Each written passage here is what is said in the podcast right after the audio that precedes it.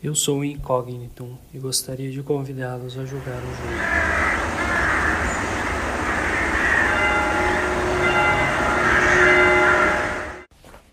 E como todo jogo, esse também tem regras. Regra número 3. Não se pode manipular o tempo de forma alguma.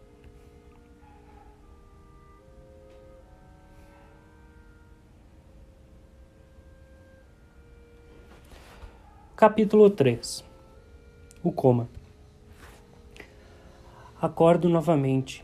Vejo na janela um galho florido.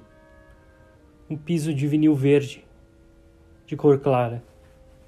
As paredes brancas. E pela intensidade do sol, eu julgo que deve ser fim de tarde ou início da manhã. Continuo contida na cama do hospital a porta de metal branca e rebitada.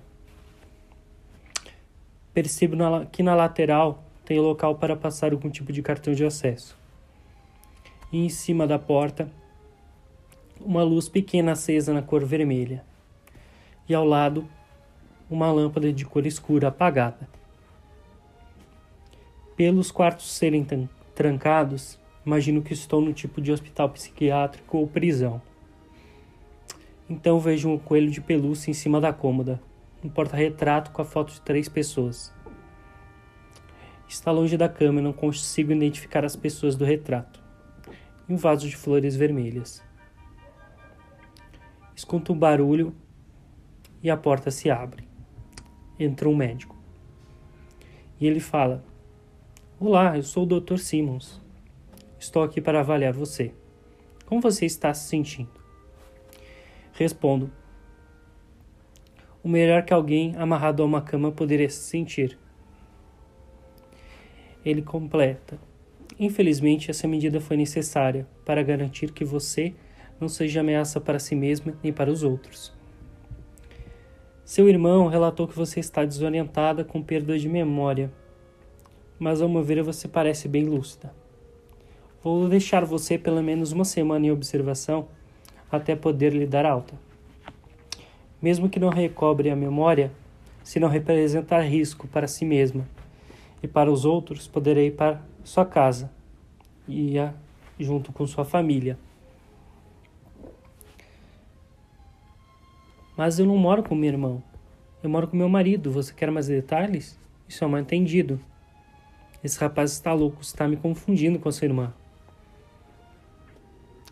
O médico fala: Entendo, infelizmente você ainda apresenta risco para os outros. Ele aperta um botão na pulseira que está em seu pulso. Logo entram na sala duas enfermeiras, que elas injetam um líquido no meu soro. Tento gritar, mas é tarde demais. O remédio já fez efeito. Estou paralisada. Escuto uma voz. Você não se lembra de mim, diz a voz mas sua amiga se lembraria. Eu conheço vocês duas, mas não tem como você sair daqui. Está além do meu alcance. Eu já verifiquei todas as possibilidades e não tem nenhuma viável. Infelizmente vai demorar muito tempo até que alguém cometa um erro por aqui e você consiga fugir. Mas uma possibilidade está por vir. Mas para você chegar até ela, você deve cooperar. Você dormiu por dois dias. Você já está três dias em observação.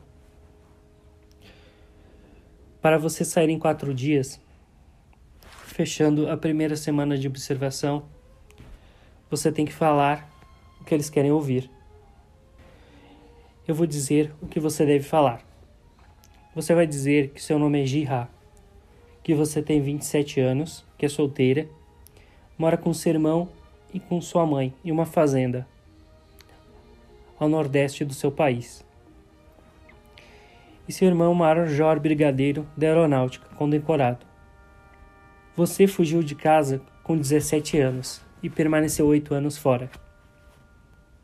Você pode inventar qualquer coisa se eles lhe perguntarem onde esteve todo esse tempo Porque qualquer história que você contar, eles não conhecem. Fique calma que em quatro dias você deve sair. Você deve se lembrar dessa história e ganhar a confiança deles. É o único jeito de seu irmão levar você para casa ou para outro lugar. E quando você estiver em transporte, terá mais chances de fugir. Bom, apenas uma coisa fazia sentido. Se eu não começasse a mentir, nunca me desamarrariam da cama. Eu só posso tentar fugir de qualquer lugar se eu estiver com as minhas mãos livres. Acordo novamente. Parece um déjà vu do primeiro dia que acordei. O médico entra e fala a mesma coisa. Dessa vez, repasso a história que a voz me instruiu a dizer. Então o médico fala que estou me recuperando e que vai me manter sob vigilância e que vai me soltar da cama. Ele me oferece um remédio, eu tomo. Bom, parece estar dando certo dançar conforme a música. O médico sai, aproveito minha pequena liberdade para olhar o quarto. Vou até a cômoda, percebo que se trata de uma cômoda com gavetas. Vejo nas gavetas gaze, algodão e um tipo de pinico de aço inoxidável. A voz fala em minha cabeça.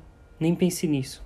Quase no mesmo momento que ao sentir o peso do objeto de inoxidável, imagino que posso usar ele para atordoar alguém. Olho o porta-retrato. Vejo o tal irmão com farda militar. Ao fundo, uma árvore, uma jovem sentada em um balanço, e ao lado suponho que seja a mãe deles, a senhora na cadeira de rodas. Sinto um sono incontrolável e me deito na cama. Acordo novamente. Estou sentado em uma poltrona ao fundo de avião. Vejo ao lado uma pasta de documentos e vejo que o documento se trata de um termo de transferência. O homem do retrato aparentemente bem mais velho, fala que está me levando para o seu país e que lá poderá viver feliz com a sua família. Agora que finalmente eu me lembrei de tudo. Ele falou que ele e a mãe dele haviam feito esse documento, que com esse documento poderiam me levar a qualquer lugar. Claro que tive a ajuda de alguns colegas de trabalho. Ele coloca o coelho de pelúcia na minha frente e fala que eu posso conversar com ele, enquanto ele faz alguns ajustes na rota do voo e avisa que voltará em breve. Olho para a janela e estou num jato pequeno. Vejo nuvens no céu. Penso, que droga é essa? Não tem como fugir daqui. Estou voando não tem como pular, não tem para onde correr. E, e aonde nós pousarmos, já deve ter alguma medida de contenção esperando. Esse jato é pequeno, ele pode pousar em qualquer lugar. Não precisa ser um aeroporto grande. Aliás, dificilmente ele pousará em um aeroporto grande. Então, ouço a voz novamente vindo do coelho. É aí que você se engana. Você pode nos seguir no Instagram, também interagindo e também conferindo as datas de lançamento dos próximos episódios, as ilustrações das histórias e as regras completas do jogo. Muito obrigado.